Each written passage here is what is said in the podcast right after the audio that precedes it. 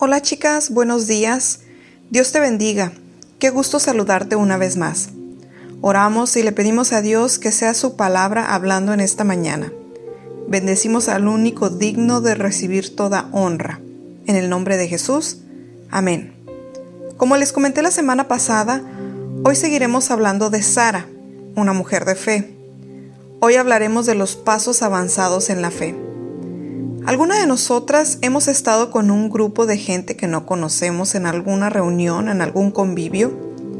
Yo sí, y por lo general hacemos un rompehielo para presentarnos y conocernos. La mayoría de las veces decimos en una frase corta un poco de nosotros. Cuando Dios presenta a Sara, utiliza solo ocho palabras. Mas Saraí era estéril y no tenía hijos. Lo dice en Génesis 11:30. Ocho palabras, una afirmación de algo concreto. Sara no tenía hijos. ¿No te parece que esto habla mucho de Sara? Tal vez Sara se preguntó, ¿qué pasó? ¿Habré hecho algo mal? ¿Por qué será que Dios no me ha bendecido con un vientre fértil? Y muchas otras preguntas, las cuales no paraban, al igual, al igual que su dolor. Nada podría aliviarlo, disminuirlo o quitarlo. El ser estéril en la época de Sara era algo así como una deshonra y según lo menciona la Biblia, era como una marca que cada vez calaba más y más a Sara. Cada día que pasaba era más difícil. Entonces, Sara ¿Cuál es la solución? ¿Qué plan de batalla diseñó para enfrentar estos pensamientos tristes, pensamientos confusos y quizás hasta amargura? ¿Cómo lidiar con este problema? Aquí la respuesta. Durante 25 años, sí, 25 años, Sara tuvo que extender su fe para aferrarse a las muchas promesas que Dios le dio acerca de un hijo. Con un corazón quebrantado y con lágrimas en los ojos, Sara tuvo que confiar en Dios día tras día, durante nada más y nada menos que 25 años. Ahora sí que no le quedaba de otra. Tenía que seguir firme en su fe a pesar de verse tentada a darse por vencida, caer en la amargura, sentir coraje, y arremeter en contra de su esposo culpándolo de la situación, darle la espalda a Dios o estar en pleito continuo, lo cual es lo más fácil de hacer. Pero Sara aprendió una gran lección que brotó de su alma llena de dolor. La fe es la mejor manera de enfrentar las angustias. Conforme leemos en la Biblia, nos damos cuenta de cómo es que Sara pudo, enfrentar y resolver la situación que estaba viviendo. Notamos que la forma en que lidió con su esterilidad se convirtió en el medio para graduarse a los pasos avanzados de la fe. Este es el proyecto según el cual Sara, la esposa y compañera de Abraham y mujer fiel a Dios, construiría una vida de mayor fe. Sara tendría que recordar y tratar de alcanzar una promesa que le afectaría mucho, una promesa que Dios le hizo a Abraham en Génesis 12, 2 y 7. Haré de ti una nación grande, a tu descendencia daré esta tierra. Entonces, amiga, ¿qué haces con una promesa de Dios? ¿Sigues los pasos de Sara? ¿Sigues su ejemplo de la fe? ¿Tratas de alcanzar esa promesa el tiempo que sea necesario? Así sean 25 años o más. 25 años, imagínate. Durante 25 años, Sara se aferró a la promesa de Dios una vez más, hasta que su hijo Isaac finalmente nació. Si multiplicamos 365 por 25, nos damos cuenta de que Sara tuvo que creer y aferrarse aproximadamente 9.125 veces a su promesa. Qué gran bendición nos da Sara con su ejemplo. El mensaje que nos da es que sea cual sea la prueba, así sea insoportable, imposible, inusual, que nos espera hoy o los siguientes nueve mil días, por fe tenemos que tratar de alcanzarla una vez más. Es la preciosa y magnífica promesa que Dios te dio. La fe es el mejor camino, sin lugar a dudas, es el único, para enfrentarnos a los problemas de la vida. Al menos cinco veces, Dios le prometió a Abraham un hijo, desde Génesis 12 al 17, pero aún no lo tenía y el tiempo pasaba, ya casi 25 años desde que Sara escuchó la promesa. Recordamos también que Sara estaba envejeciendo a casi 90 años y pues nada. Tal vez llegaron a pensar que Ismael, el hijo que tuvo Abraham con su sierva Agar, era el hijo de la promesa. Pero ahora Dios les estaba diciendo otra vez a Abraham en Génesis 17, 16 y 19 que él la bendeciría y por medio de Sara le daría un hijo. Sara ya había escuchado esta promesa, pero esta vez fue más directa la palabra, porque Dios estaba hablando específicamente de ella. No nos sorprende que se rieron, puesto que Sara ya tenía 90 años y Abraham 100. Hasta cierto punto, la promesa de Dios parecía ilógica, parecía incongruente, una promesa que no podían comprender. Seguramente Sara pensó, ¿cómo es que sigo creyendo en la promesa de Dios cuando la situación ahora es imposible? Aquí la respuesta. Creyó por elección. Lo opuesto de la fe es la incredulidad, la horrible y oscura duda. Cuando Dios nos da una de sus maravillosas promesas, te da la opción de aceptar su brillo y dejarte guiar por su luz, o puedes ahogarla en la oscuridad de tus dudas. Sara creyó por fe. Cuando depositamos nuestra fe en las promesas de Dios, recibimos fuerza para hoy y esperanza para el futuro. Únicamente con los ojos de la fe podremos ver la respuesta de Dios y disfrutar de su fortaleza y esperanza. Por ejercicio. La fe es como un músculo. Crece con el ejercicio y con el tiempo. Aumenta en fortaleza y tamaño. Cada vez que eliges ejercitar tu fe, te fortaleces más cada día y obtienes mayores esperanzas para tu futuro. ¿En qué áreas de tu vida te pide Dios que continúes creyendo y escogiendo ejercitar tu fe? ¿Es acaso un problema físico, como en el caso de Sara? ¿Un problema familiar? ¿Una lucha personal? ¿Una prueba financiera? ¿Tienes la impresión de que no hay solución a tu problema? Te invito a que escojas ejercitar tu fe una vez más.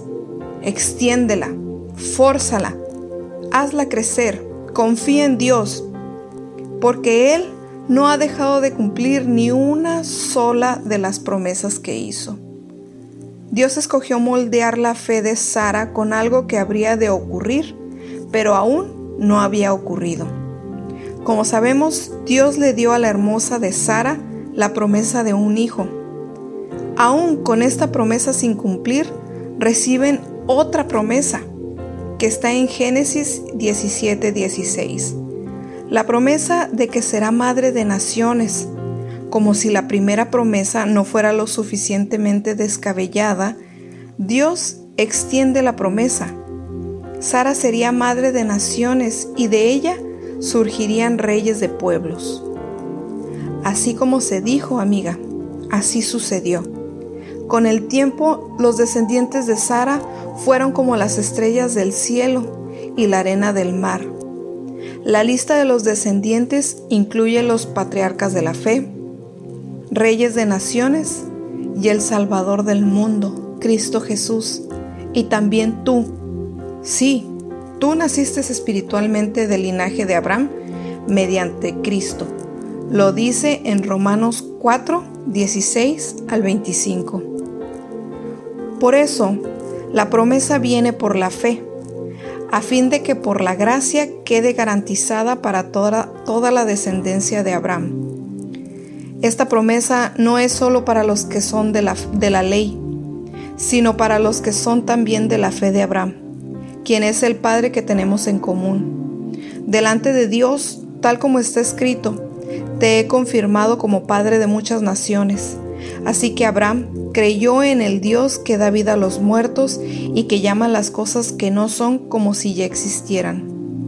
Contra toda esperanza, Abraham creyó y esperó, y de este modo llegó a ser padre de muchas naciones, tal como se le había dicho. Así de numerosa será tu descendencia. Su fe no flaqueó aunque reconocía que su cuerpo estaba como muerto, pues ya tenía unos 100 años, y que también estaba muerta la matriz de Sara. Ante la promesa de Dios, no vaciló como un incrédulo, sino que se reafirmó en su fe y dio gloria a Dios, plenamente convencido de que Dios tenía poder para cumplir lo que, había prometido. Por eso se le tomó en cuenta su fe como justicia, y esto de que se le tomó en cuenta no se escribió solo para Abraham, sino también para nosotros. Dios tomará en cuenta nuestra fe como justicia, pues creemos en aquel que levantó de entre los muertos a Jesús, nuestro Señor. Él fue entregado a la muerte por nuestros pecados y resucitó para nuestra justificación. ¡Wow! ¡Qué tremendo pasaje, ¿verdad? La humilde de Sara, peregrina de Ur, y extranjera en Canaán, se convirtió en la progenitora de todos los santos a través de todos los tiempos. Sara se convirtió en madre de naciones, pero hay alguien más que también podría hacerlo. Esa mujer eres tú. Dios te ordena que enseñes con fidelidad a tus hijos las verdades de las escrituras. Las escrituras salvan y dan vida. Con Cristo en tu corazón, tú comienzas una vida de simiente santa. Al transmitir el Evangelio a tus hijos, ellos pueden transmitir a la siguiente generación. Tu influencia puede avanzar en el tiempo a generaciones incontables como las estrellas del cielo y la arena del mar. Y si tú estás pensando que tal vez esto no aplica a ti porque no tienes hijos, déjame te digo que no es así. Cuando compartes con otros las verdades de Jesucristo, estás ayudando a tus hijos espirituales. Tú puedes dar a luz hijos espirituales, apoyar a que muchos participen del linaje de Cristo, añadir santos a la gran multitud de Dios. Si te preguntas cómo lo puedes hacer, lo puedes hacer hablando con tus compañeros de trabajo, invitando a todas las personas que conoces a la iglesia, Comparte con tus conocidos cómo ha cambiado tu vida Jesús y te da su fortaleza para hoy y esperanza para el mañana. Comparte con todos las predicaciones y los estudios como este. Tú puedes ser también madre de naciones. Hay que recordar que para hacer grandes cosas para Dios hay que tener fe en Él. Y entonces, ¿cómo es que una mujer de fe avanza? ¿Cómo es que se produce el crecimiento?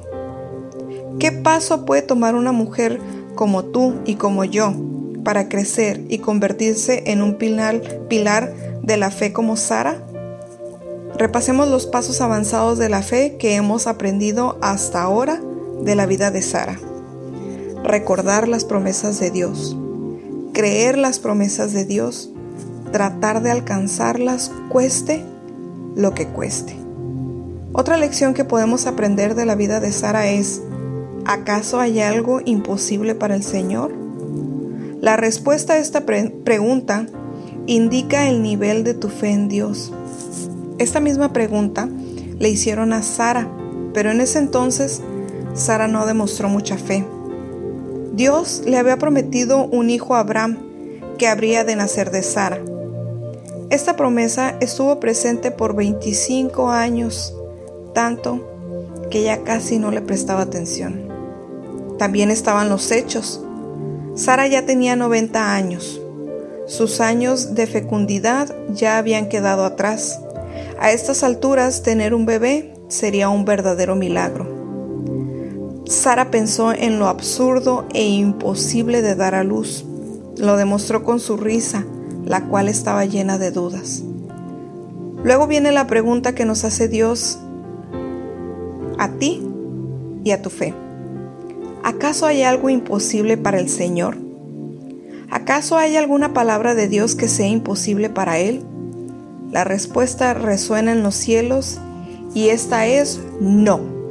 Nada, absolutamente nada que Dios haya prometido va más allá de sus recursos, capacidad o su amor. Nada. De modo que con la llama de la fe que tienes en Dios, busca en tu corazón toda duda sobre la capacidad de Dios de lograr todo en ti. Esto que nos está pasando mundialmente es mucho para Dios. Los problemas de tu día son difíciles para Dios. El diagnóstico médico que estás soportando es difícil para Dios. Tu necesidad, sea cual sea, es mucho para Dios. Son los problemas en tu matrimonio o problemas familiares difíciles para Dios. Tu situación económica es mucho para Dios. ¿Es el camino por donde andas difícil para Dios? No. Nada de lo que tú enfrentas va más allá de los recursos, capacidad o amor de tu Padre Celestial. Los niños cuando quieren empezar a caminar lo hacen dando pasos. De igual manera las mujeres de fe lo hicieron dando primero unos pasos. Después cobran velocidad y se convierten en pasos avanzados. Los ascensos en la vida de la fe, así como el ascenso en la escuela, no son sencillos de alcanzar.